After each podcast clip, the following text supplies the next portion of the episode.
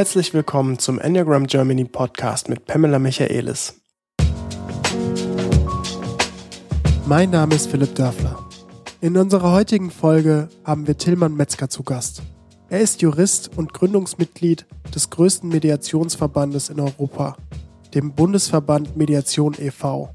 Er ist Mediator, Ausbilder für Mediation, zertifizierter Supervisor, Organisationsberater und Klärungshelfer. Außerdem bietet er gemeinsam mit Pamela eine Mediationsausbildung an, die auf der Klärungshilfe basiert und einen enneagrammatischen Hintergrund hat. Warum das eine gute Kombination ist, worum es sich bei der Klärungshilfe handelt und wie es durch das Enneagramm ergänzt wird, erfahrt ihr jetzt. Viel Spaß! Ja, moin Pam. Guten Morgen, Philipp. Wir haben heute einen Gast bei uns. Ja, und Nämlich, was für eine. Ja, und was für eine. Nämlich Tillmann Metzger. Hallo Tillmann. Moin, moin, hallo. Und äh, Tillmann ist hier, weil wir über ein Thema sprechen werden, nämlich Mediation und Konfliktklärung. Und äh, ich bin ganz gespannt auf dieses Thema, weil ich persönlich bis jetzt noch keine Berührungspunkte damit hatte. Das heißt, es ist für mich eigentlich auch neu. Ich kenne zwar ein bisschen von dem, was ihr erzählt habt, also äh, sowohl Pam als auch Tillmann, aber mehr weiß ich darüber nicht. Das heißt, ich stelle viele Fragen, die ich, zu denen ich die Antwort selber noch nicht kenne. Und ähm, auch sicherlich du, Pam, wirst ein paar Fragen an Tillmann stellen. Und, ähm, und auch ein bisschen ergänzen, weil es ist natürlich so, du hast eigentlich sehr viel schon gehört, du wirst wiedererkennen. Ne? Wenn wir über die Themen sprechen und antworten, wirst du wiedererkennen, vieles, was ich schon irgendwie in Podcasts erwähnt habe, weil diese Grundprinzip, äh, was wir so zusammen lehren, ist einfach, ähm, es ist einfach der Elixier, finde ich, von die Art Arbeit, die wir machen mit Menschen. Ich mache es mehr in Coaching und Training und Timme macht es mehr in Mediation-Teams und so weiter. Aber genau deswegen, glaube ich, sind wir irgendwann mal zusammengekommen, weil da gibt es so eine Essenz, was wir beiden einfach für sehr wichtig und wertvoll finden in unserer Arbeit mit Menschen. Okay. Bevor wir, bevor ich mit meinen Fragen loslege, aber natürlich erstmal ähm, Hallo Tillmann. Ja, hallo. Wer mhm. bist du denn eigentlich? oh, schwere Frage. Nein, also ich ähm, bin Tillmann Metzger, ich bin 54 Jahre alt und ich ähm, bin Vater von zwei Söhnen, die schon auf dem Weg raus in die Welt sind und bin lebe mit meiner Frau in Lüneburg. Ah ja. Und ich bin freiberuflich tätig und der Schwerpunkt meiner Tätigkeit ist Mediation in Unternehmen. Das heißt, so, so 60, 70 Prozent meines Umsatzes mache ich damit und der andere Teil ist so Mediationsausbildung, Coaching von Führungskräften. Ich glaube, ich würde da gerne einen Tick ergänzen, wenn Na. ich darf. Ja. Das ist jetzt wieder, was Pam so macht. Aber für mich ist Tillman ein Pionier.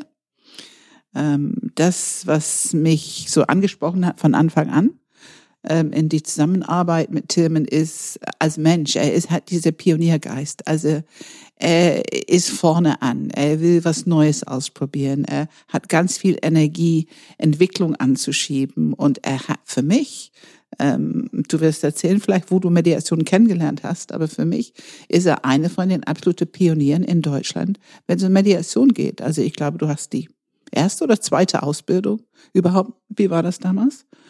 Also ich habe das 1985 erlernt, genau, wenn du das genau. meinst. Ja, ja. Also ich war damals in, in Nordirland, in Belfast und habe da mit Protestanten und Katholiken gearbeitet. Es ging so darum, dass die durch Begegnungsarbeit erfahren, dass der andere auch nur ein Mensch ist, so ganz normal eigentlich. Und für Leute, die, die den Hintergrund nicht kennen, was war mhm. das für eine Zeit, Protestanten, Katholiken in, in Belfast? Ja, also 1985, 86 waren da ja noch die Troubles, also die, die Konflikte dort äh, ja noch am Kochen. Das heißt, da gab es dann gewalttätige Auseinandersetzungen und es gab ja insgesamt so in der Zeit der Troubles so um die 2500 Tote tatsächlich da in Nordirland.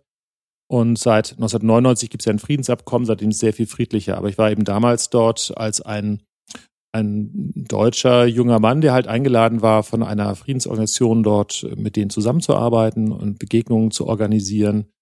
Und das war im Grunde genommen so, eine gelebte Vermittlung, weil ich eben als deutscher ähm, Mann oder deutscher Mensch ähm, mit egal wem sprechen konnte. Dass ich Protestant war, war denen völlig wurscht. Während in Nordirland selbst können Protestanten mit Katholiken in bestimmten Gegenden sich gar nicht begegnen. Das ist richtig gefährlich. Und da, da habe ich also so eine vermittelnde Arbeit gemacht und habe eben das Glück gehabt, dass ich in äh, den ersten zwei Wochen, in denen ich da äh, war, Amerikaner rüberkamen und Mediation trainiert haben. Und da sagte so jemand so scherzhaft, weißt du, Tillmann, da kommt ein Amerikaner, der trainiert Mediation. Ich weiß zwar nicht, was es ist, aber ich glaube, es ist gut für dich. Und dann äh, bin ich, da war ich mir egal was angeguckt habe, damals ähm, da hingegangen, so ein Fünf-Tages-Workshop und ich war total geflasht.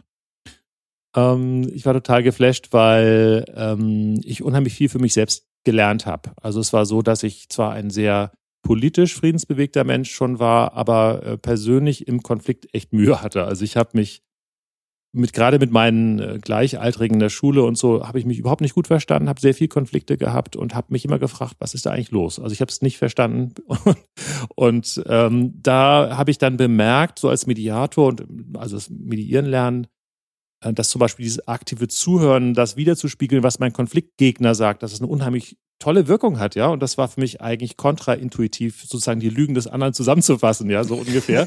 äh, und, und da habe ich gemerkt, hey. Spricht der Acht wieder.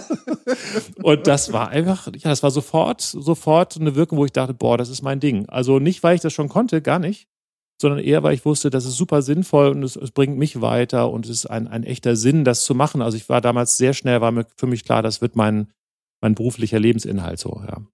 Und vielleicht zu erwähnen, du warst damals, hast du gerade ähm, Jurist oder du warst dabei, dein Studium das zu Ende zu bringen? Das habe ich dann später gemacht. Als ich ja. 1986 nach Deutschland zurückkam, war klar, ich möchte Mediation machen, konnte feststellen, das gab es damals noch gar nicht. Also ich war da allein auf weiter Flur, kann man sagen. Ganz wenige kannten das schon so ein bisschen und habe halt gewusst, in Deutschland muss man irgendeine Art von Zertifikat haben, weil ich hatte bis dahin noch nichts gelernt und studiert, äh, irgendwas Offizielles und habe dann eben Jura studiert, weil ich eben irgendwas haben wollte mit so einem, sag mal, seriösen Hintergrund und äh, habe aber tatsächlich nie als Jurist gearbeitet, sondern habe es einfach als Hintergrund für meine Arbeit jetzt. Und jetzt machst du eine bestimmte Form mhm. der Mediation. Genau. Sag mal, welche es gibt und warum du jetzt die machst, die du machst. Mhm. Also wenn man weltweit guckt, dann gibt es endlos viele Formen. Äh, das kann man gar nicht beschreiben. Und in Deutschland auch gibt es verschiedene Varianten. Ich sag mal, die große Mainstream-Variante, die vielleicht 90 Prozent der Mediatoren in Deutschland praktizieren, ist äh, bedürfnis- und interessenorientierte Mediation, so nenne ich das. Ähm, und da ist sehr stark im Fokus Win-Win, Zukunftsorientierung, Lösungen, Wünsche, Bedürfnisse. Also wird versucht, durch einen sehr starken Fokus auf das, was gut ist im Menschen und was fokussiert auf Gutes und die Zukunft, ähm, den, den Konflikt zu lösen. Und so habe ich bis äh, Mitte der 2000er gearbeitet, auch in Unternehmen und habe immer wieder erlebt, dass gerade in hocheskalierten Konflikten die Leute mir einfach von der Fahne gegangen sind. Also wenn, wenn, wenn du wirklich hoch eskaliert bist, dann hältst du den anderen für unfähig oder für, für bösartig. Und wenn du dann sehr stark auf die Ressource und auf die Zukunft, auf das gute Menschen fokussierst, dann, dann kommen, dann, dann wirkst du wie ein Wattebäuschenschmeißer. Also die Leute haben richtig eine allergische Reaktion. Und äh, ich habe da einfach was gesucht, äh, was mir da weiterhelfen kann und bin einfach zufällig über die Klärungshilfe gestolpert. Und die, die Klärungshilfe ist ein Ansatz der Mediation, der von einem, äh, von einem Schweizer, von Christoph Thomann entwickelt worden ist. Ja, der kommt aus Bern und der hatte der hatte sehr interessant seine Geschichte zu hören. Der hatte zwei Eltern, die sich sehr gezofft haben, was ihm viel Angst gemacht hat, ja. Und dann ist er, hat er Psychologie studiert und ist dann ruckzuck, ohne dass es wusste, wie ihm geschah, zu einem sehr begehrten äh, Familienberater erstmal geworden und hat so seinen eigenen Stil entwickelt, wie er da zwischen dem mediiert. Und eines Tages saß er in einem Seminar mit Ruth Kohn, eine ganz bekannte Therapeutin und hatte einen anderen, damals auch krautbärtigen jungen Mann getroffen und der kam aus Hamburg und sagte, ach, sag mal, was machst du denn da? Erzähl mal. Ja, dann haben die sich ausgetauscht. Dann sagte dieser, dieser junge Mann zu ihm, möchtest du dazu nicht vielleicht eine Doktorarbeit schreiben? Und, und Thomas sagt, was, Doktorarbeit? Keine Ahnung, nee. Doch, doch, bei wem? Ja, ich bin Professor. Ach, du bist Professor. Und das war dann also Friedemann Schulz von Thun, der berühmte Ach. Hamburger Psychologe, äh, der da ähm, Thomann äh, entdeckt hat, im Grunde genommen. Und dann hat äh, äh, Thomann hier in Hamburg tatsächlich in der Uni äh, seine Doktorarbeit und, äh, gemacht und äh, Schulz von Thun hat den, den, den Begriff Klärungshilfe erfunden tatsächlich. Okay. Ja, und die haben auch beide das erste Buch geschrieben zur Klärungshilfe. Und das ist eben ein Ansatz, den ich als ureuropäisch empfinde. Ähm, Unterschied zu der interessenorientierten die sehr amerikanisch ist, ja. Dieser amerikanische Can-Do-Spirit und Zukunft und Yes, we can, all diese Geschichte. Ähm, und wir sind, glaube ich, in Deutschland auch oft in Europa viel schwerknochiger. Ich habe den Eindruck, dass Konfliktparteien in Deutschland viel häufiger es brauchen, die schwierige Vergangenheit genauer anzuschauen, bevor sie sie loslassen können. Ja. Und das heißt, die Klärungshilfe ist ein Ansatz, wo wirklich, sag mal, zu drei Viertel der Zeit es darum geht, die schwierige Vergangenheit und Gegenwart zu verstehen. Also wirklich und sich offen auszutauschen. Und äh, zum Beispiel gibt es ja viele psychologische Ansätze, die dir raten, wenn du einen Konflikt hast, sprich in Ich-Botschaften, sprich nicht per Du. Die Klärungshilfe ist genau umgekehrt. Die sagt, den Vorwurf, den hast du ohnehin in dir. Ähm, und wenn du den Vorwurf unterdrückst und salbungsvoll sagst, ja, ich bin ja traurig und ich brauche von dir Anerkennung, ja, und in Wirklichkeit, man merkt, es brodelt unten in den Menschen, das wird nicht aus, als authentisch erlebt. Und das ist dann, äh, was dann auch passiert, wenn man auf diese Ebene geht, dauerhaft in der Mediation, dass dann Leute einfach mit ihrem ihrem Kavum, den sie, diesen Wut, die sie im Bauch haben, rausgehen, die, die explodiert dann draußen. Nette Mediation, aber draußen knallt's wieder. Und Klärungshilfe ist die Idee, nein, hol das, was an Vorwürfen da ist, raus, lade die Leute wirklich ein, sich gegenseitige Vorwürfe zu sagen. Was werfen sie ihrem Teamchef vor? Und dann aber natürlich damit weiterzuarbeiten. Es geht natürlich dann darum, noch tiefer zu gucken und mehr zu verstehen und durch ein tieferes Verständnis dann eigentlich ein wirklich gutes Fundament für tragbare und haltbare Vereinbarungen zu haben. So. Mhm. Das, das ist der Grund. Dann komme ich wieder mit diesem Pioniergeist. Mhm. Das ist der Grund, da warst du gerade dabei, diese klare Ent zur Entscheidung zu treffen, dass du diese Art Mediation eigentlich zu deiner Hauptmethodik ja. äh, mhm. machen möchtest, als wir ein bisschen zusammengearbeitet mhm. haben. Und diese Vorwurfsebene war das, was mich ansprach, weil ich hatte schon verstanden, in jede Beziehungsthema, in jedem Konflikt gibt es Kopf, Herz und Bauch. Und wir müssen auch alle drei Zentren mitnehmen, unsere Methodik. Und ich habe es nicht gefunden. Ich habe ja auch ganz viel gewaltfreie Kommunikation und so weiter. Ich fand es auch schon sehr nützlich, aber ich habe Bauch nicht gefunden. Mhm. Und mir war fast so, als wenn es ausgespart wird. Und ich habe einfach gewusst, das muss aber irgendwo da drin sein, weil da sitzt irgendwo Konflikt. Und als ich diesen Satz hörte, wir dürfen die Vorwürfe, mhm. ich habe gedacht, wow, das ist genau das Richtige. Ja, und und das, da habe ich tatsächlich auch was von dir gelernt in der Reflexion, weil so klar, wie du es jetzt formulierst, war mir das damals nicht. Also man kann wirklich sagen, meinem Eindruck nach, die meisten Stile der Mediation fokussieren auf das Herz. Ja. All you need is love, Akzeptanz, ja. Anerkennung, Wertschätzung, all diese Geschichten. Und was, du hast mich darauf aufmerksam gemacht, dass wie wichtig der Bauch ist, dass eigentlich der Bauch das ist, was, worauf wir aufbauen im Konflikt als Mediatoren. Ja. Ja. Eben dieses Halten. Der Bauch hält die Konfliktenergie und der Bauch kann die Vorwürfe halten. Der Bauch bildet einen sicheren Container, wo Menschen sich offen begegnen kann. Und das Paradox ist ja, dass es Offenheit in Vorwürfen Vertrauen schafft. Weil die Leute wissen es eh, dass die Vorwürfe da sind. Und in dem Augenblick, wo der, wo der Vorwurf ausgesprochen ist, scheint das sehr unharmonisch zu sein. Aber in Wirklichkeit ist es der erste Schritt zu, zu neuem Vertrauen. Und das, also der Bauch, der hält das aus, der hält ja. das und hält das aus. Ja, so, ja. Absolut. Und ich meine, und dann sind wir, wo diese gemeinsame Thema kommt. Und Bauchcontainer für Gefühle. Ja. Mh. Also es gibt keine schlechten Gefühle. Genau. Mhm. Und wenn man diese emotionale, körperliche Erfahrungsebene mit einbezieht in eine Klärung von einem Konflikt, dann hat man einfach viel mehr authentische Informationen. Hm. Und das ist ja auch unsere Erfahrung immer wieder. Okay, ähm, ich merke schon, ihr rennt wie Züge. es geht los hier. ähm, ich, ich versuche mal ein bisschen wieder Fragen reinzubringen. Weil da ist so viel jetzt schon genannt worden, ähm, wo man eigentlich im Detail super auseinandernehmen könnte, weil ich glaube, da steckt viel drin, äh, inhaltlich. Ähm, äh, zuallererst eine Anmerkung. Ich glaube, jedem, der, der gehört hat und das Enneagramm ein bisschen kennt, der wird äh, relativ schnell merken, dass Tilma eine Acht ist. ja, ich habe sehr lange gebraucht, damit ich das merke, aber jeder andere hat es schon vor mir bemerkt, ja es kam, es kam durch, auch schon in der, in den, allein schon ja. äh, in der Energie, wie über Gefühle und, ja, ja. und Konflikte gesprochen wird.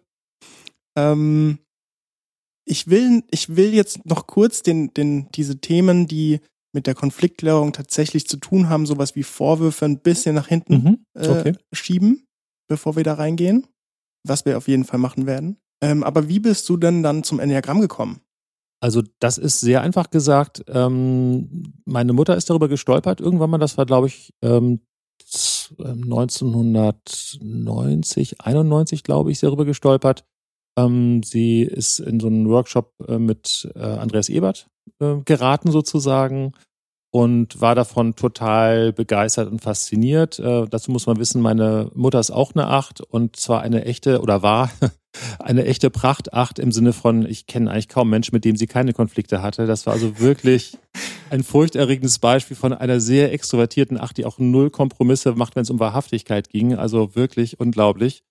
Und für die war das auch eine wahnsinnig wichtige Beschäftigung. Also dies, das zu erkennen, dass sie nicht etwa irgendwie ein, ein böser Mensch ist. Ja, so. Sie war eben außerdem auch noch sehr, sehr religiös, sehr christlich, sondern dass es eben eine Struktur ist und ähm, dass man daran arbeiten kann. Und ja, da hat es natürlich jeden und alles missioniert äh, und mich natürlich auch. Und ich war am Anfang, wie so viele, auch erst ein bisschen skeptisch und habe dann aber, nachdem ich meine, mein Staatsexamen Jura gemacht habe, habe ich gedacht, so, jetzt gucke ich mir die Welt noch mal ein bisschen an und war dann in einem Workshop erstmal mit ähm, ähm, Helen? Mit Helen Palmer, ja, genau, ja. mit Helen Palmer. Genau. Und dann äh, war es damals schon so, dass ich irgendwie ziemlich sicher war, dass ich eigentlich nur eine drei oder eine acht sein konnte.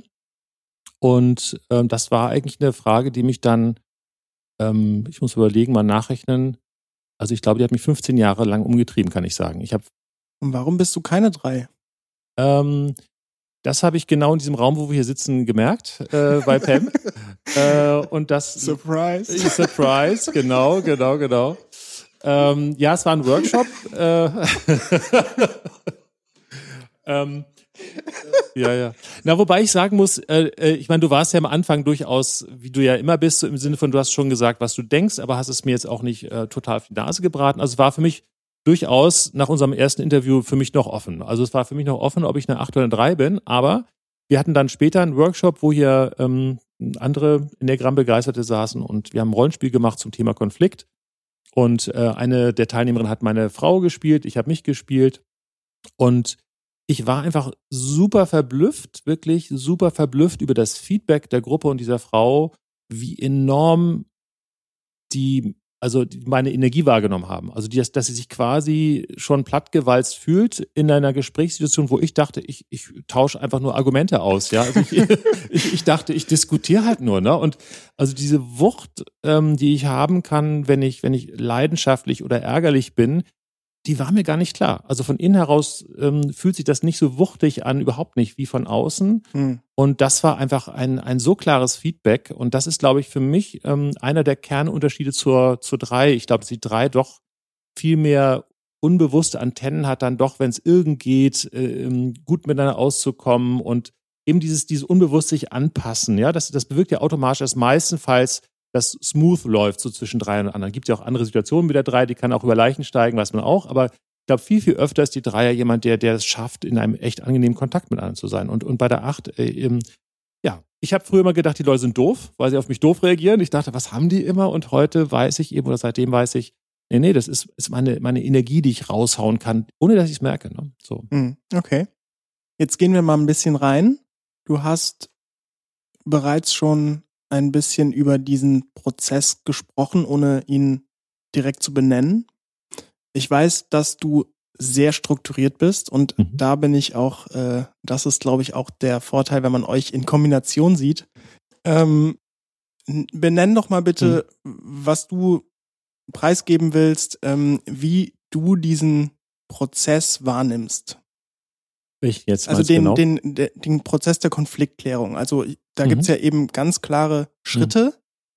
Und ähm, welche du jetzt quasi passend findest für mhm. unsere Zuhörer, ähm, mhm. wie funktioniert das? Ja, also dazu muss man grundlegend sagen, dass tatsächlich ähm, alle Stile der Mediation, die ich kenne, die hier in Deutschland praktiziert werden, ähm, diese Strukturierung haben. Natürlich kann man dann innerhalb dieser Struktur die verschiedenen stark nutzen tatsächlich oder, oder einhalten, nicht? Aber im Grunde genommen ist äh, im, im Kern Mediation fünfphasig. Das trifft für Klärungshilfe zu, genauso wie für andere interessenorientierte Stile. Das bedeutet, in der Mitte dieser fünf Phasen, in der dritten Phase, hast du eigentlich diese eigentliches, diesen eigentlichen Kraftraum der, der Konfliktarbeit, wo Dinge geklärt werden, ähm, tiefer verstanden werden wollen und so weiter. Und damit das möglich ist, damit gewissermaßen ein guter Raum und Rahmen dafür da ist, dass man so offen und direkt über äh, Konflikte sprechen kann, gibt es eine Phase eins, wo die Menschen einfach nur da äh, erstmal sich zusammensitzen und es darum geht, sich vorzustellen und darüber zu sprechen, was braucht man, um miteinander arbeiten zu können. Da spricht man gewissermaßen über die Mediation. Und ähm, einer der wichtigsten Fragen dort in meinen Augen der, der Klärungshilfe jetzt, da bin ich jetzt spezifisch bei der Klärungshilfe, ist zu fragen, ähm, mit welchen gemischten Gefühlen sitzt du hier? Ich pflege da mal scherzhaft hinzuzufügen, Mediation ist wie zum Zahnarzt, ja, wie, wie, wie Zahnarzt, da will, will eigentlich keiner hingehen, aber, aber es gibt gute Gründe dafür. Und das ist bei Mediation eben genauso. Also mit, mit welchen gemischten Gefühlen äh, sitzen Sie hier und welche Hindernisse haben Sie, die Sie davon abhalten könnten, sich offen auszusprechen? Und ich mediere ja meistens mit Teams und Führungskräften. Und das ist nicht so selten, dass da sowas kommt. Ähm, ich sage ja gar nichts. Meine Erfahrung ist, wenn man hier offen miteinander redet in dieser Firma, ist man sofort draußen. Also das ist, das ist schon so der Start in der Klärungshilfe, dass in der, in der Phase 1 schon gleich diese Wahrhaftigkeit eingeladen wird. Und dass die Klärungshilfe tatsächlich wunderbare Methoden und Vorgehensweise hat, damit umzugehen, sodass wirklich Vertrauen, es geht ganz stark darum, Vertrauen aufzubauen in dieser Phase 1. Und dann Phase 2 geht es darum, dass die Konfliktbeteiligten dem Mediator erstmal eine Übersicht über die Konfliktlandschaft geben. So, in einem Team hätte jeder so circa 15 Minuten Zeit, etwas darüber zu sagen, wie er oder sie die Situation sieht. Gerne auch anhand von einem Bild, einer Konfliktskizze. Und ähm, das ist so eine Situation, wo einerseits die Parteien sich einmal in Ruhe gehört fühlen, was sie oft bis dahin nicht hatten so diese, dieser Genuss, ich darf mal 10 bis 15 Minuten reden und keiner fällt mir in die Parade. Das ist schon unglaublich heilsam für viele Menschen. Und ich bekomme so einen ersten Eindruck und aus dem, was ich von diesen verschiedenen Menschen höre, ähm, mache ich dann einen Diagnosechart, wo verschiedene Themen aufgelistet werden, Themenarten und die gewissermaßen der Leitfaden sind und die wird dann abgearbeitet. Mhm. Und die Themen werden danach na, Stück für Stück dann eben in der Phase 3 geklärt im Sinne von tiefer verstehen und Phase 4 werden dann dazu Vereinbarungen entwickelt und die auch schriftlich eben festgehalten, unterschrieben werden. Und in Phase 5 gibt es dann einen Abschluss der Mediation, wo es auch darum geht, was bleibt vertraulich und was muss unbedingt an wen im Betrieb weiter kommuniziert werden und so weiter. Also das ist so ganz grob der Ablauf. Du hast jetzt die Vorwürfe schon genommen. Da bin ich tatsächlich bei euch beiden sehr interessiert. Ähm, diese, also es ist ja unterschiedlich, wie einfach es für Leute ist, Vorwürfe ja. zu formulieren. Ja. Manche ja haben es wahrscheinlich schneller, weil sie die vielleicht kennen, weil sie auch kein Blatt vom Mund haben. Für andere ist es vielleicht sehr schwierig, überhaupt auch den Mut überhaupt erstmal aufzubringen, Vorwürfe zu formulieren. Mhm. Ähm, das, das war eine von den Sachen, die ich gelernt habe, wo ich erkannt habe, das ist unser Problem in ganz normalen Alltag. Ähm, auch ohne dass wir es unbedingt Konflikt benennen, aber wir haben tatsächlich Situationen, weil wir vielleicht so ein dumpfes Gefühl haben, ich mag diese Person nicht. Und dann verhalte ich mich dementsprechend ein bisschen distanziert, nicht unbedingt Kontakt aufsuchen, die Kommunikation ist vielleicht nicht so frei, wie es sein könnte und so weiter und so fort. Aber mehr weiß ich eigentlich nicht. Und wenn ich in solch eine Teammediation komme, ich sage immer, es ist die beste Teamklärung, die man machen kann, und ich werde konkret gefragt, und ich merke, wie Leute rumringen und die wissen zuerst nicht, was werfe ich diese Person eigentlich vor? Ich meine, dass ich ihn nicht mag, weiß ich, aber warum so genau?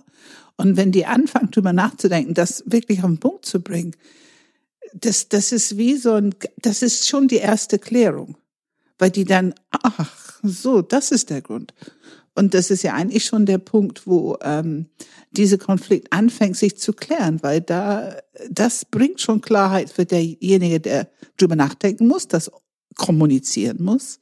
Und es bringt auch irgendwo Klarheit auch für der Person da gegenüber. Natürlich gibt es welche, die sehr emotional erstmal darauf reagieren, aber letzten Endes ist es eine Information, die bislang nicht auf dem Tisch war. Ja.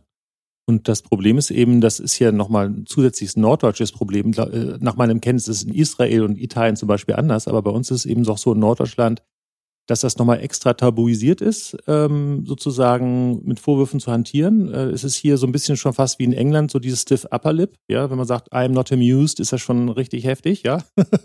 und, und also das ist was, wo wir hier mit auch zu tun haben in Norddeutschland, mit dieser, mit dieser, mit dieser relativ häufig an, nicht, natürlich nicht immer, aber häufig äh, Zurückhaltung, die umso stärker wird, wenn du außerdem noch akademischer bist, akademisch bist, äh, gebildet bist und gut erzogen bist. Also die Leute verschanzen sich hinter so einem ganz kühlen Panzer. Und das ist für Konflikte viel, viel schwieriger, damit umzugehen, als wenn Leute das Zeug raushauen. Ja, mit was, was man dann raushaut, da kann man mit arbeiten. Aber so dieses, hier ist alles in Ordnung, ich weiß gar nicht, was mein Chef will, ja, so, das ist.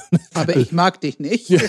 also das sind so die richtig schwierigen Punkte, ja, und damit umzugehen, genau. Mhm. Wie viel Enneagramm ist in so einer Situation? Also im Sinne von, ist das tatsächlich auch völlig typenabhängig teilweise? Die Art, wie einfach oder wie grundsätzlich Konflikte formuliert werden? Oder kann man da irgendwie einfach Gemeinsamkeiten sehen? Ach gut, Herzmensch, das ist natürlich irgendwie nochmal anders als Kopf und als Bauch oder so? Naja, ich, ähm, man könnte meinen, na, man könnte meinen, dass, dass ähm, zum Beispiel Achter das grundsätzlich ganz einfach hätten, äh, Vorwürfe rauszuhauen, so, ne? Und na klar trifft man das dann auch. Aber ähm, ich habe einfach festgestellt und, und Pam und wir haben festgestellt, dass Achter in intimen Beziehungen und in, in, in wichtigen beruflichen Beziehungen auch es wahnsinnig schwierig haben, ihre Vorwürfe zu benennen. Einfach weil im Grunde in der Acht drin, ja eigentlich ganz tief drin, ein ganz großes, weiches Herz äh, steckt.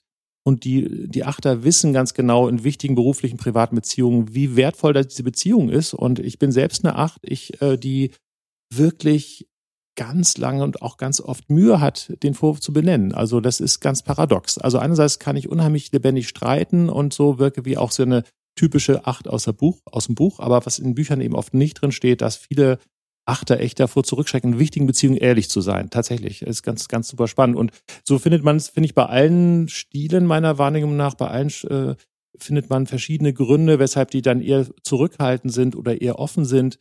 Äh, von Fünfern zum Beispiel, von denen es ja auch so heißt, sie sind so zurückhaltend, weiß ich aus berufenem Munde, dass sie unglaublich garstig und schwierig sein können. Also das ist tatsächlich, ich weiß nicht, ob du das sagen kannst, Pam, aber ich glaube, ich könnte nicht so richtig sagen, dass es nun speziell einen Stil gibt, der es ganz besonders schwer oder leicht fällt. Weiß nicht, wie siehst du das? Du meinst jetzt, ob ein bestimmter zu benennen. Ja, genau. Das würde ich nicht sagen, ja. aber ich mhm. würde schon sagen, dass der Vorwurf, die kommt, mhm. aufgrund von die Erzählung vor Phase 2 hören wir, was ist genau der Anliegen. Ähm, ich würde, also für mich ist es meistens so, dass ich das enneagrammatisch sehr gut ja. erkennen kann. Na klar. Thema das, das klar. Schon. Ja, ja, das schon. Thema ja, ja, klar. Das schon. Also gibt's und und dann kann man besser unterstützen, das dann auch zu formulieren, was, was der Vorwurf ist. Ne? Und ich finde schon in jedem Konflikt, es fasziniert mich, wie Bilderbuchartig das abläuft die Enneagram-Stil mit, sowohl mit was passiert, also was löst bei mir einen Konflikt aus, meine sensiblen Punkte, als auch was für Vorwürfe ich formuliere, als auch für was für Taktik ich habe, damit umzugehen. Also mich fasziniert es, wie präzise das eigentlich ist, wie man das Enneagramm auf jede Stufe und in jede Phase einfach auch erkennen kann. Ne? Kennst du eine Zeit der Konfliktklärung ohne Enneagramm? Ja, jein, ja. Also ich habe das ja erstmal ohne Enneagramm erlernt, 85, 86, habe dann ja das Enneagramm erst ähm, 93 so richtig kennengelernt und habe dann aber sehr schnell damals äh, durch einen Pastor, den ich hier in, in Hamburg kennengelernt habe, mit dem ich zusammen so kleinere äh, Mediationsseminare gemacht habe, schon Kopf, Herz, Bauch integriert. Also ich würde mal Wer sagen, war das? Frank Puckelwald. Ach, Frank Puckelwald. Ja, also ich, ja, ich ja. habe im Grunde genommen seit 94, 95 integriere ich Kopf, Herz, Bauch in meine Enneagramm-Seminare und auch meine Enneagramm-Arbeit. Und ich finde schon allein diese drei Zentren wahnsinnig nützlich in der, in der Konfliktarbeit. So. Mhm. Ja. Und ähm, jetzt äh, gehst du ja mit Pam. Inwiefern mhm. hat sich da die Konfliktklärung nochmal verändert? Im Sinne von einfacher, vielleicht auch ähm, klarer, ich weiß nicht, was, mhm. was, mhm. wie war da dein Eindruck?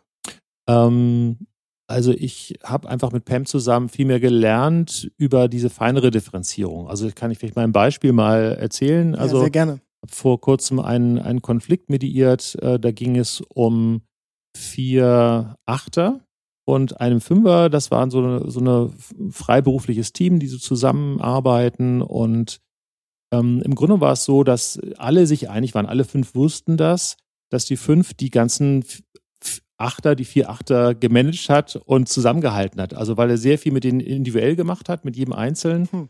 Und äh, sehr viel strukturiert, organisiert hat. Und also, die waren sich alle einig, wenn es den nicht gäbe, wenn es die fünf da nicht gäbe, wären die schon längst auseinandergeflogen. Die, die, ja, so okay. diese typischen Konkurrenzthemen, Kampfthemen und so weiter. Einfach ein Achter hat gerne viel Platz um sich herum. Wenn da noch drei andere Achter sind, ist das erstmal ein bisschen stressig so. Und das hat er einfach toll gemacht. Und äh, also und da kam es dann eben, ich habe eine Mediation mit denen gemacht, äh, weil die haben sich das selber dann gewünscht und interessanterweise war der Vor, nee, anders. Es war so, dass die, die, die, die Achter den Fünfer unheimlich gewertschätzt haben, in den, in den Himmel gehoben haben für seine unglaubliche Leistung. In Klammern, der muss auch einen sehr, sehr äh, lebendigen Viererflügel außerdem noch gehabt haben, Klammer zu. Also für seine Leistung, sie äh, zusammenzuhalten. Und die Vorwurf, der Vorwurf der Fünf an die Achter war, ihr erhöht mich. Und das gefällt mir nicht. Ja, ihr erhöht mich. Und jetzt hätte man sagen können, das ist jetzt der Vorwurf, ne? Und dann, tja, so. Und mir war aber klar, darum geht's nicht wirklich. Sondern ich, ich hatte ganz klar die, die Fantasie, es geht eigentlich darum, indem die Achten ihn so ständig und offensiv gelobt haben und anerkannt haben, hat sich automatisch bei ihm dieser Erwartungsdruck aufgebaut. Das ist ja diese Reaktion des Struktur 5. Was wollen die von mir? Ja, sobald jemand nett auf eine 5 zukommt, ist sofort die Frage, was wollen die von mir? Ja. Mhm. Und, und das ist das eigentlich. Und hinter diesem, was wollen die von mir, steckt dieses, die wollen zu viel von mir, die wollen mich auslaugen, ich habe gar nicht genug Energie und ich habe Angst, dass ich gewissermaßen energetisch ausgelutscht werde. Und ähm, das reinzubringen und reinzudoppeln, ich hocke mich dann ja neben die Parteien und spreche für sie und sage, ähm, dass dieses überbordene Lob von euch setzt einen unglaublichen Erwartungsdruck an mich dass ich immer mehr und mehr leisten muss und ich habe einfach ähm, Angst vor euch ausgelutscht zu werden. Rein zu doppeln. Ja, doppeln. Also doppeln heißt, ich, ich sage, darf ich mal neben sie kommen, was für sie sagen, sie sagen, ob das stimmt. Und ich hocke mich dann neben die Partei und spreche für die Partei, von der Partei aus rüber zur anderen Seite. Also ich. Okay, also hm. ähm, damit das hm. klar wird, mhm. das heißt, Partei ist in dem Fall, kann man sagen, ein, ein Mensch. Ein, genau. Und, mhm. und ähm, Doppeln bedeutet, ähm, die Person sagt etwas mhm. und du sagst es in anderen Worten ja, nochmal genau. neu. Ganz genau. Und das ist eben das, um den Bogen zurückzubringen, was ich einfach, wo ich bei Pam viel, viel mehr sehr genaue Informationen darüber gelernt habe, eben überhaupt auf die Idee zu kommen, dass hinter dem Vorwurf, ihr erhöht mich, steckt, durch euer Lob fühle ich mich von euch unter Druck gesetzt und ich werde für mich ausgelaugt und habe Angst, nicht mehr genug Energie zu haben, das würde mir als Acht nie im Leben einfallen. Weil als Acht gibt es nichts Geileres, als Energie rauszuhauen und mit der auf der Energie zu surfen und äh, dieser Exzess der Acht, ich würde nicht im Traum darauf kommen, ein, jemand vorwerfen zu wollen, er würde mich auslutschen und ich hätte am Ende nicht genug Energie. Überhaupt nicht. Also, und ich und ich höre an der Stelle ja. sofort, oh, die drücken den Knopf, das ist die Urangst der fünf. Ja, ja, genau. Ich habe Angst vor die Erwartungen der genau, anderen. Und da genau. drucken die jedes Mal drauf. Ganz genau. Und, und ja. es kann ja auch kaum jemand so gut Erwartungen einfordern wie die acht. Also da waren gleich vier Achter, die eine fünf lobten. Das muss für den Fünfer furchterregend gewesen sein. Und, und das, das zu wissen, wie furchterregend das für die fünf ist, also ohne das Enneagramm würde ich nicht im Traum darauf kommen. Mhm. Keine Chance. Und das ist so wichtig ähm, bei der. Und das war auch letztendlich dann der Vorwurf. Der ja, ja, ja. ja. Das war der Vorwurf und man hat gemerkt, als ich dann sozusagen dieses Thema Erwartung, eure Erwartung, dieses Reizpunkt Erwartung anderer, ne? Als ich dann die, die, dieses Thema Erwartung reingebracht habe, da fingen dann die fünf an zu sprudeln. Also Fünfer können ja auch so ein bisschen spröde sein beim Selbstauskunft.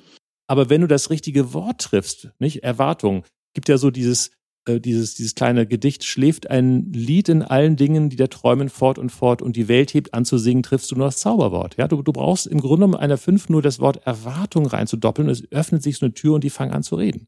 Hm. Nicht? Und dieses, dieses, dieses äh, in Resonanz sein der fünf mit diesem Thema, ähm, diese, diese Tiefe, die da entsteht, wenn du genau das Wort triffst, was den Menschen bewegt, das vermittelt auch den anderen die Wichtigkeit und die Bedeutung. Nicht? Also das ist, das ist verblüffend, wenn du die richtigen Wörter triffst dann, dann heißt das auch, dass die, dass die Menschen gegenüber merken, oh, der meint das wirklich. Es ist für mich zwar als Acht irgendwie komisch, aber ich spüre bei ihm aus der Tiefe, äh, wie er darauf reagiert, das ist es. Der hat wirklich Angst davor, ausgelutscht zu werden, obwohl er eigentlich total großzügig gibt. Also der Fünf mit den Achtern, der war super großzügig. Der hat unglaublich viel gemacht. Aber das ist eine andere Sache, ob er großzügig gibt oder ob die anderen sagen, jetzt mach mal. Ganz andere Geschichte. Ja, ja. Und das ist auch das, was ich wirklich magisch finde, diese Verbindung Enneagramm und überhaupt Konfliktklärung. Weil wir sprechen im Enneagramm über die mündliche Tradition. Und da haben wir es live.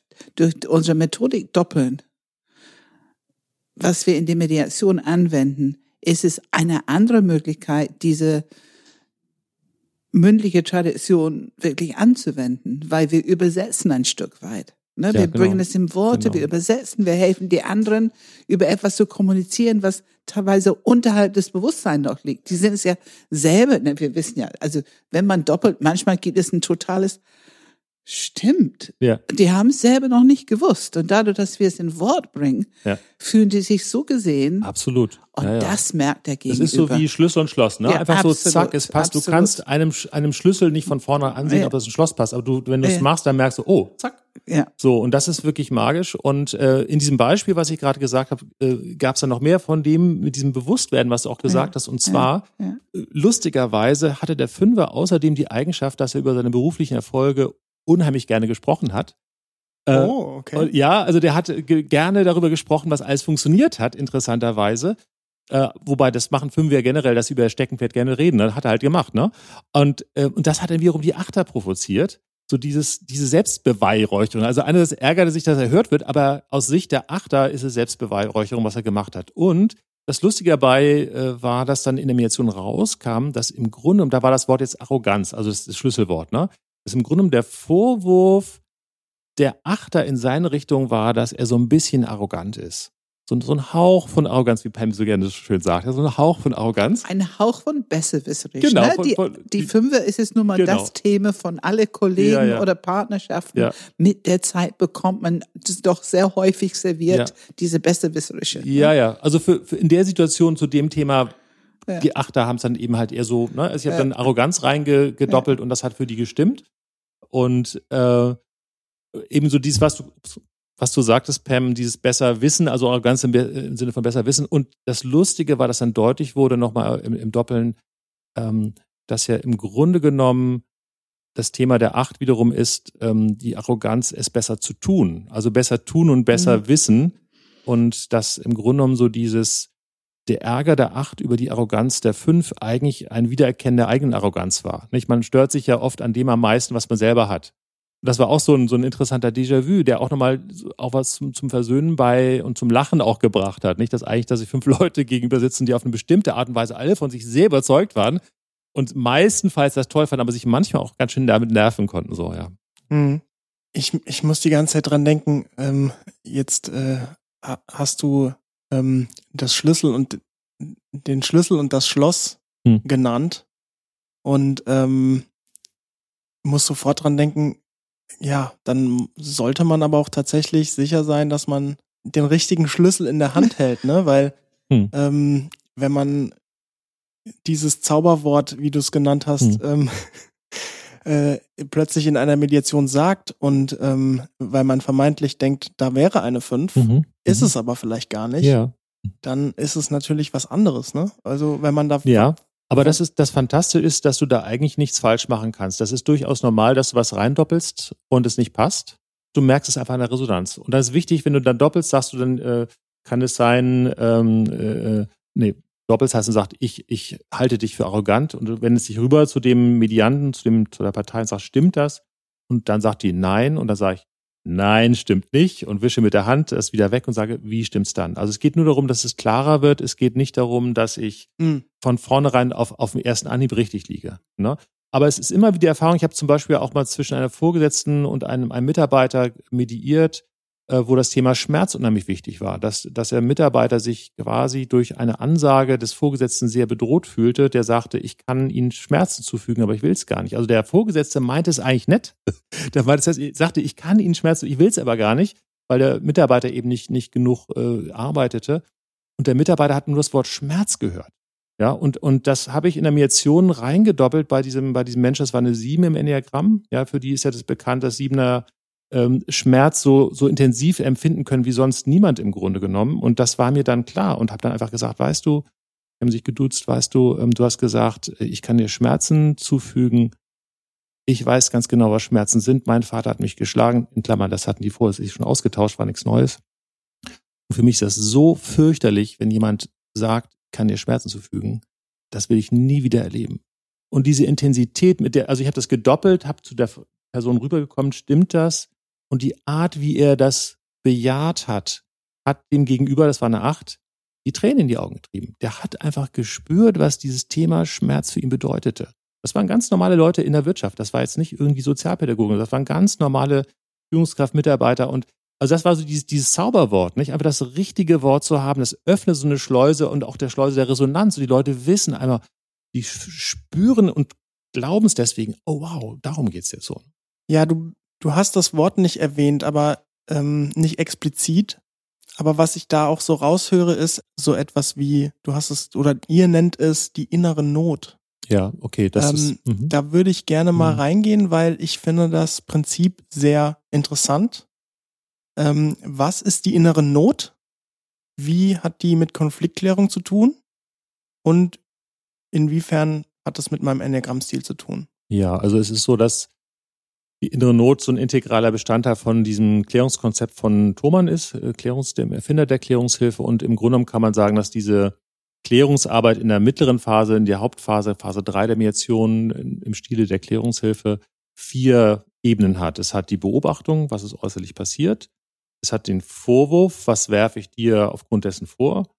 Es darunter liegen ist, sind die sogenannten abwehrenden Gefühle. Das sind die robusten Gefühle wie Empörung, Irritation, Trotz, Zorn, Neid und all diese Dinge. Also Gefühle werden als abwehrende Gefühle bezeichnet, wenn man gewissermaßen den Menschen, der die gerade erlebt, noch als stark erlebt und kräftig und nach außen gerichtet und sich verteidigen und kämpfend so. Und darunter ist das, was wir als innere Not oder was Thomann als innere Not bezeichnet, oder auch die weichen Gefühle, die Wehgefühle. Das sind im Grunde genommen die Gefühle, die eigentlich angetriggert werden im Konflikt ganz tief unten. Das ist sowas wie Angst, äh, Sorge, Trauer, Schmerz, Hilflos, allein sein, Genau. ohnmächtig. Ganz genau. Und äh, diese Gefühle, ähm, das sind die eigentlichen Gefühle, die in, in, in Konflikten getriggert werden. Und diese Gefühle machen gewissermaßen diesen explosiven Treibstoff eigentlich oder die sind das eigentliche Problem.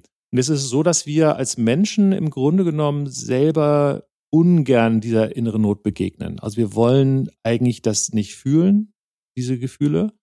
Und natürlich wollen wir sie erst recht nicht unserem Konfliktgegner zeigen. Ja, wenn ich sage, ich bin, ich habe Angst, ja, ähm, dann liefere ich mich dem anderen aus. Ich würde ja, wenn ich meine innere Not zeigen würde, meine Wehgefühle, würde ich meine, meine Kehle zeigen, meine, meine weichen Seiten. Und Es ist auch Mhm. irgendwo, weil wir die Abwehr, ich sage immer Abwehrmechanismen, aber es sind abwehrende Gefühle.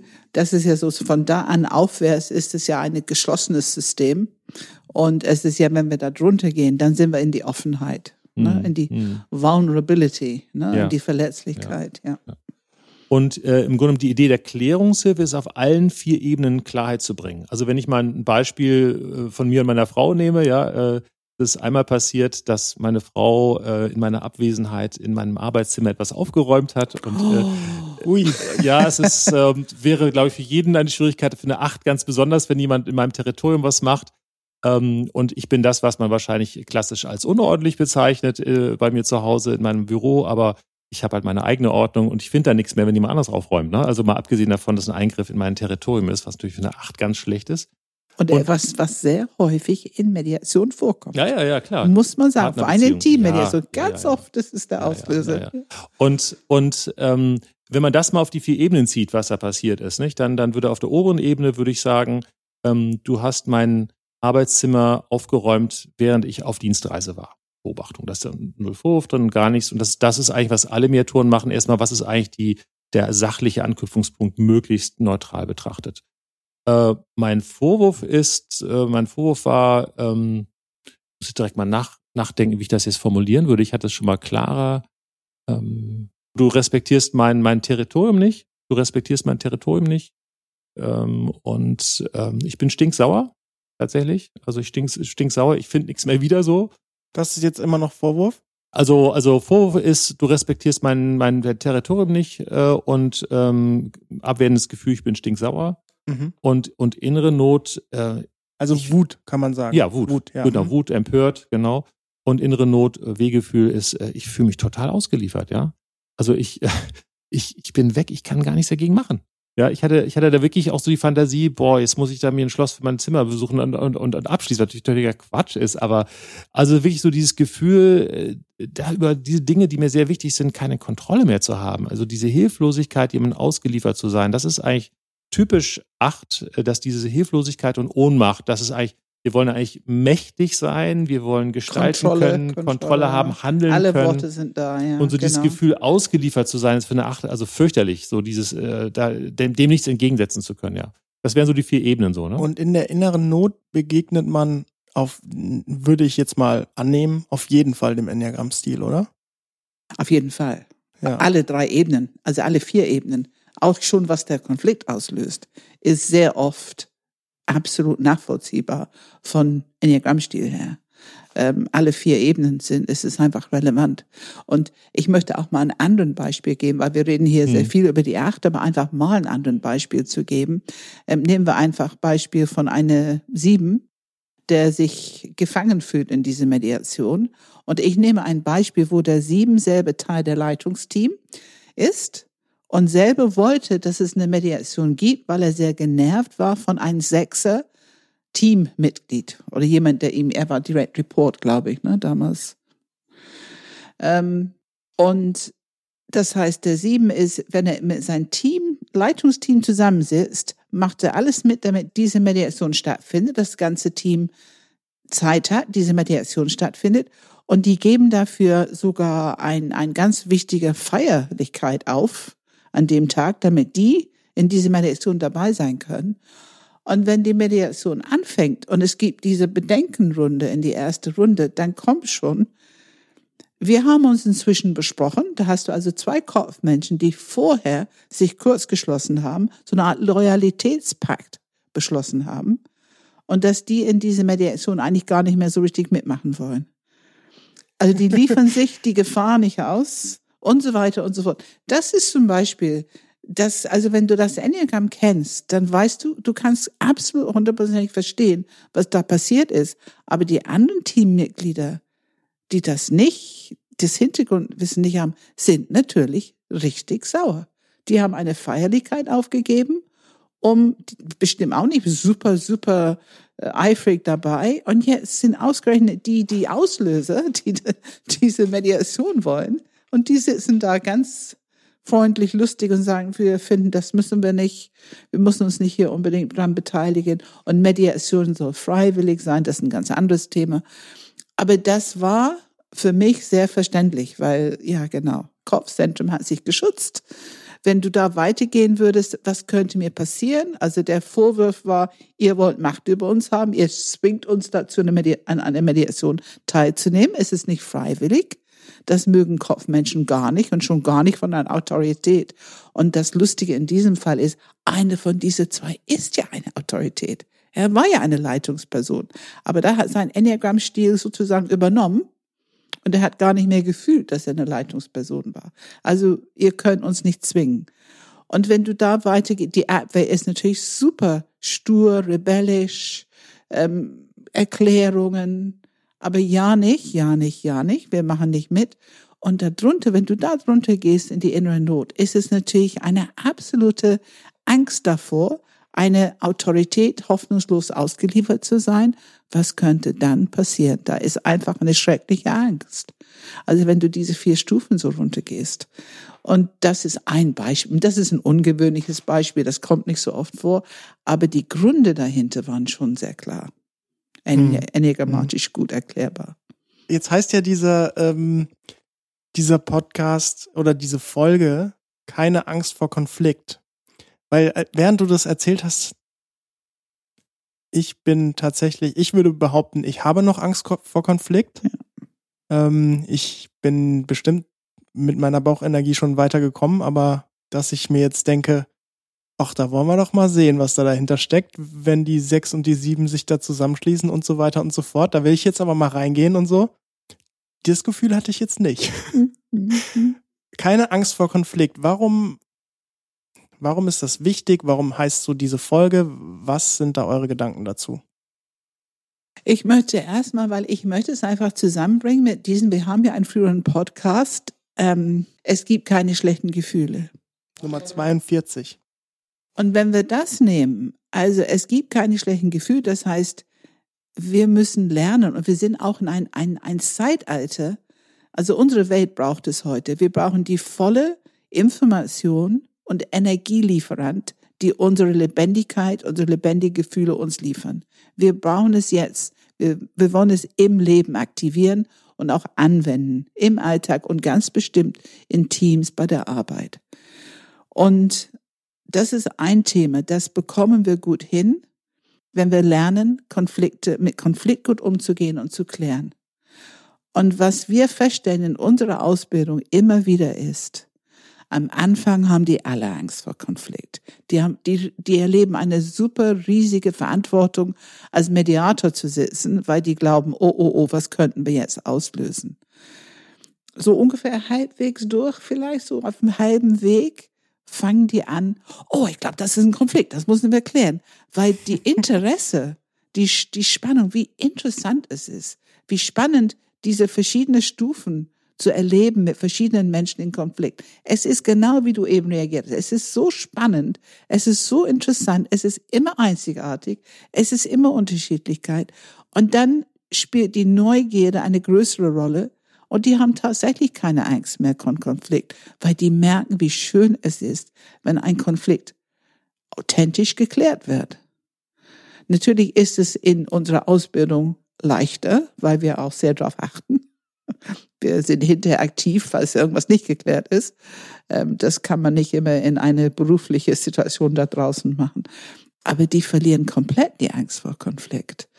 Und das, und auch ich, muss ich sagen, also ich habe es durch die Zusammenarbeit mit Tilman wirklich gelernt, jegliche Respekt, Angst davor zu verlieren und eine ganz große Interesse, Neugierde und ich muss sagen, ein sehr positives Gefühl, ähm, das, was auch immer für eine wir sagen Lösung entwickeln, was auch immer am Ende dabei rauskommt, ist was ganz Authentisches.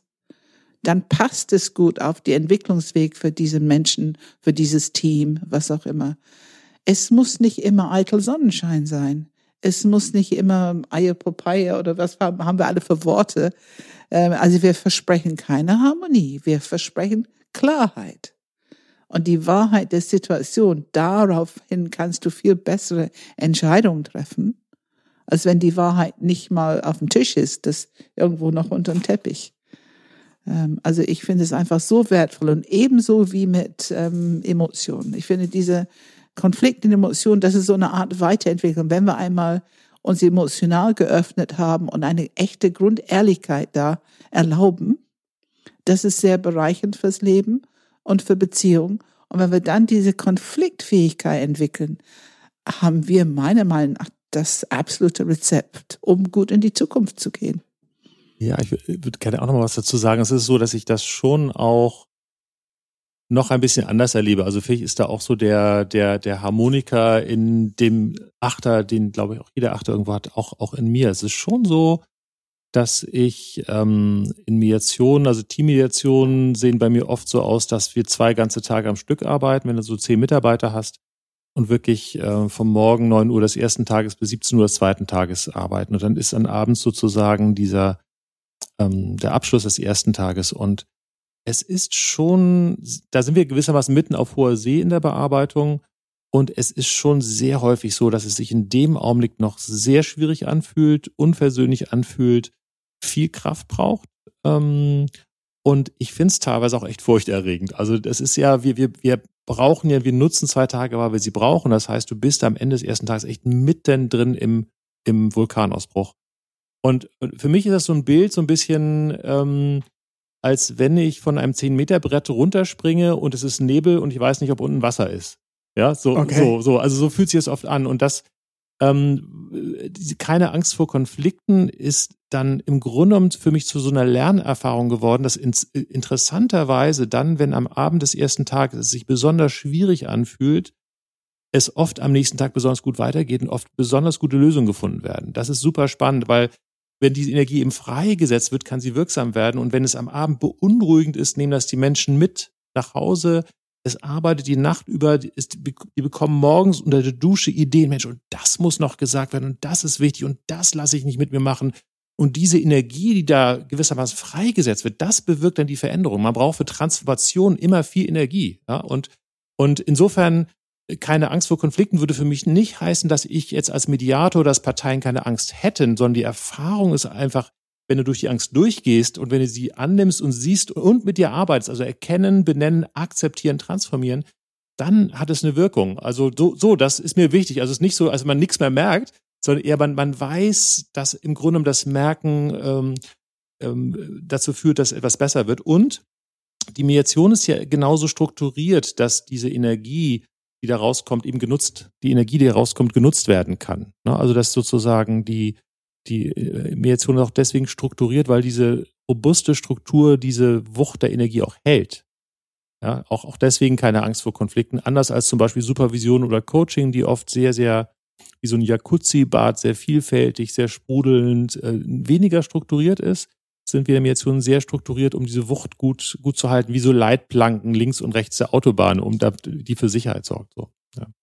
Also danke, danke für die Ergänzung. Das ist natürlich ich finde, dass der Punkt ist, dass du gesagt hast, es ist nicht, dass keine Angst da ist, nee. sondern wir gehen durch den Tunnel. Hm. Aber ich glaube, deswegen ist es so, dass wir Mediator ausbilden, die gelernt haben, keine Angst vor Konflikt zu haben, Vertrauen zu entwickeln, damit die das halten können.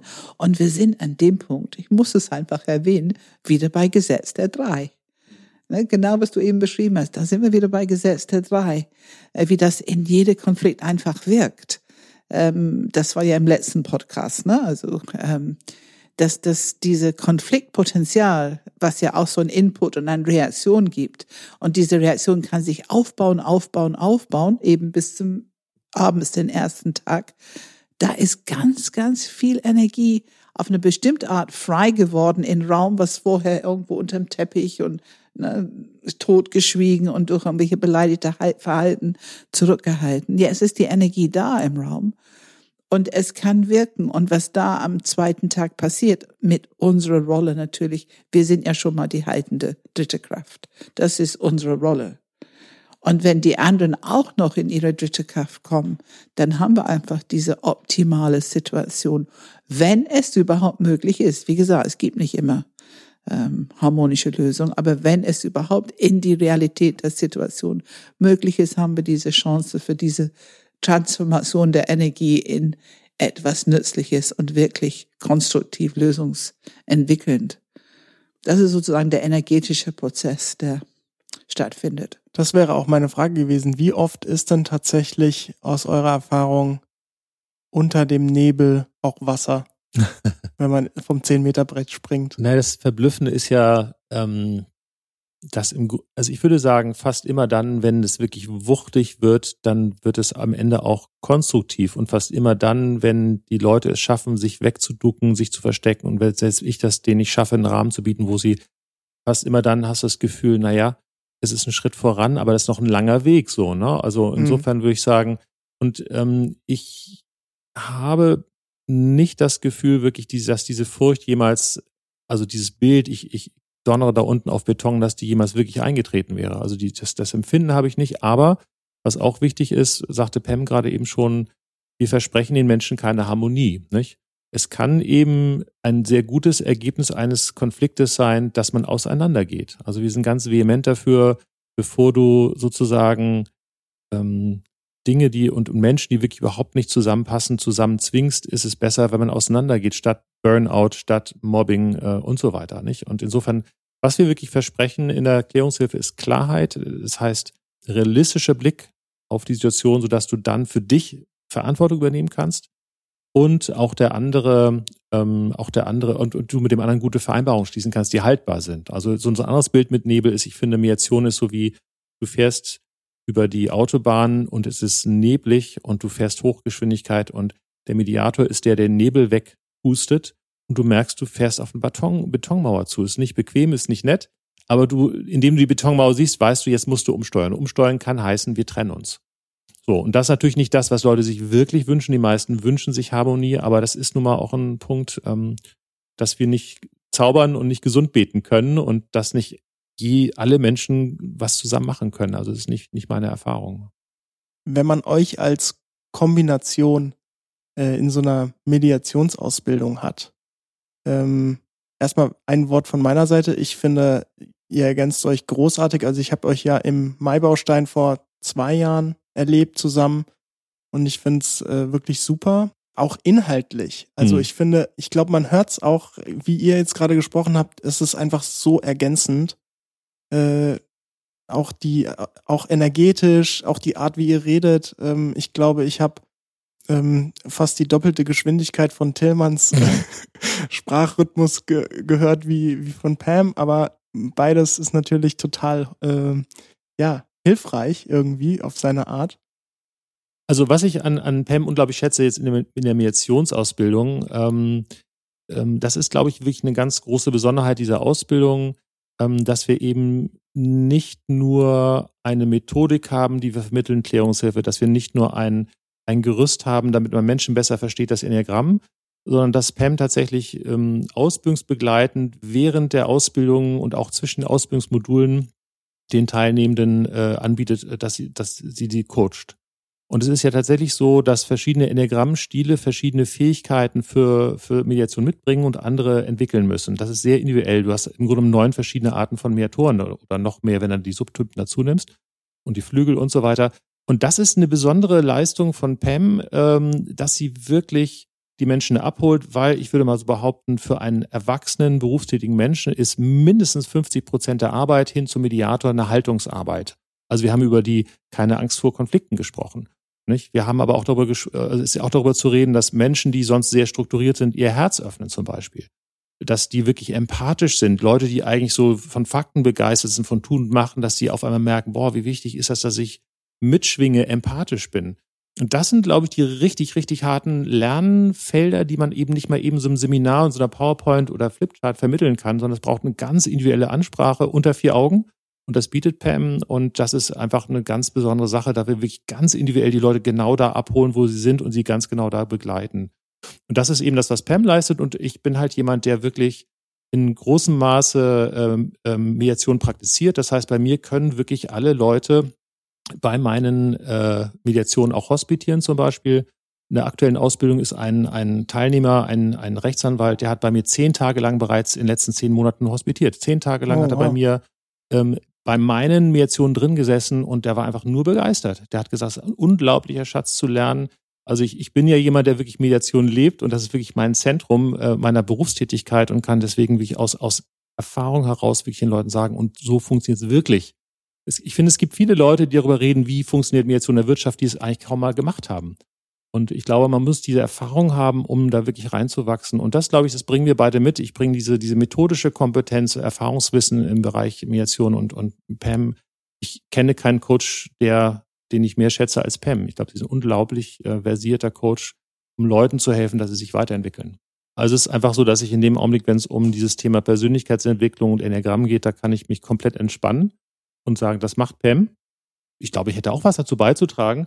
Ähm, aber ich glaube, das ist so dieses Thema, sich da wirklich total zu vertrauen in dem Feld der Spezialität. Und das ist schön, dass wir es haben. Also ich finde es auch nicht selbstverständlich. Weil ich glaube, wir sind beide durchaus Leute, die gerne die Bühne haben und gerne Raum haben und gerne gestalten. Absolut. Und Und, und auch Expertise. Wir Ja, ja. wertschätzen sehr Ja. beide Expertise. Und das ist einfach schön. Man hat es nicht alleine.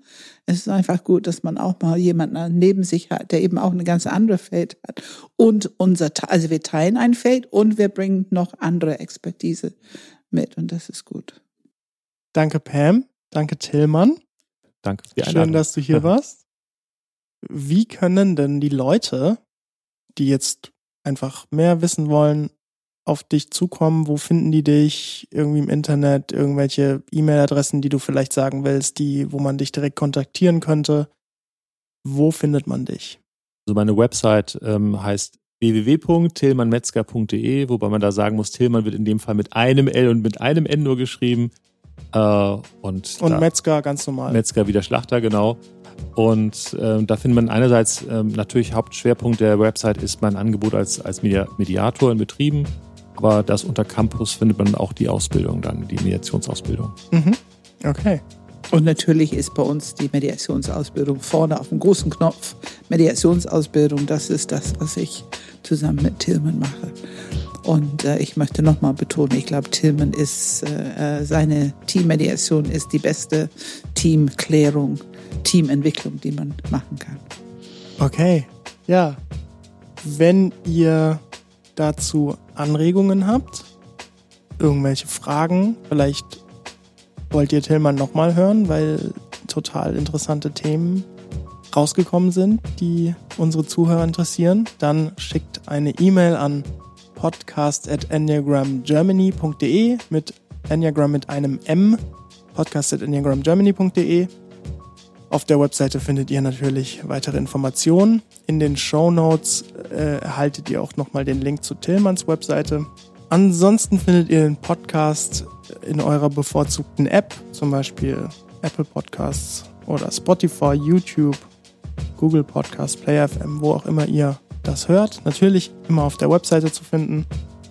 Wenn der Podcast euch gefällt, dann hinterlasst gerne einen Kommentar und teilt ihn mit wem auch immer ihr ihn teilen möchtet, wer daran Interesse haben könnte. Das würde uns auf jeden Fall sehr helfen und äh, wir wären sehr dankbar dafür. Ansonsten gibt es immer wieder regelmäßige Einführungen ins Enneagramm. Falls Leute noch vielleicht keine großen Berührungspunkte hatten mit dem Enneagramm, gibt es immer so, wie viele so? Fünf, sechs, sieben, acht im Jahr? Ja, ja, ja, ja. ja. Der letzte Punkt ist, wie immer. Wir beginnen gerade unsere äh, neue Mediationsausbildung. Das beginnen wir meistens im Dezember ähm, oder im März ähm, jedes Jahr. Und dann haben wir Ende Mai Enneagram Baustein, sechs Tage intensiv in Eutin. Mediationsausbildung ist auch Neutin, Enneagram in Eutin. Ähm, und ja, das ist im Moment das, was, was läuft. Okay. Ja, dann vielen Dank und bis zum nächsten Mal. Vielen Dank, Philipp. Das hat wieder mal Spaß mit dir gemacht. Und danke, Tim. Und das war schön, dich als Gast hier zu haben. Danke. Ja, danke für die Einladung.